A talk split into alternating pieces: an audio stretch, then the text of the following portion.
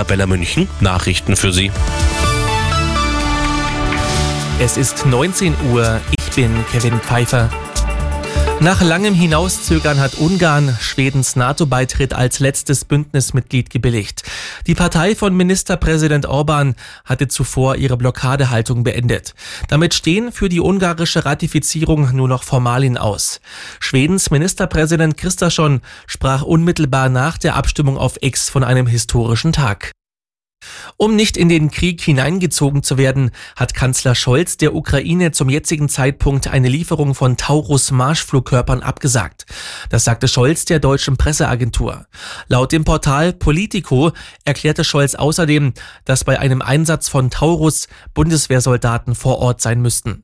FDP-Politikerin Strack-Zimmermann widersprach Scholz. Dies sei ein längst widerlegtes Argument, schrieb Strack-Zimmermann auf X. Das neue Bündnis Sarah Wagenknecht kann an der Europawahl im Juni teilnehmen.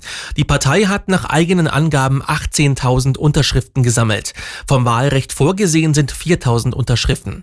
Der Rücklauf ist fantastisch, sagte Wagenknecht. Die Resonanz deutet darauf hin, dass sich viele einen Politikwechsel wünschten.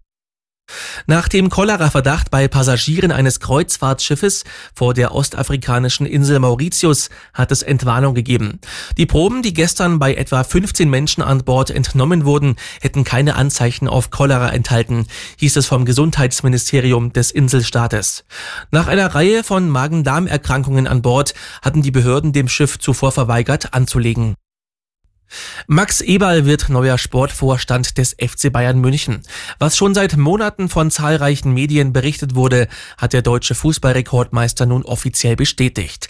Der Aufsichtsrat hat die Berufung Eberls demnach heute einstimmig beschlossen.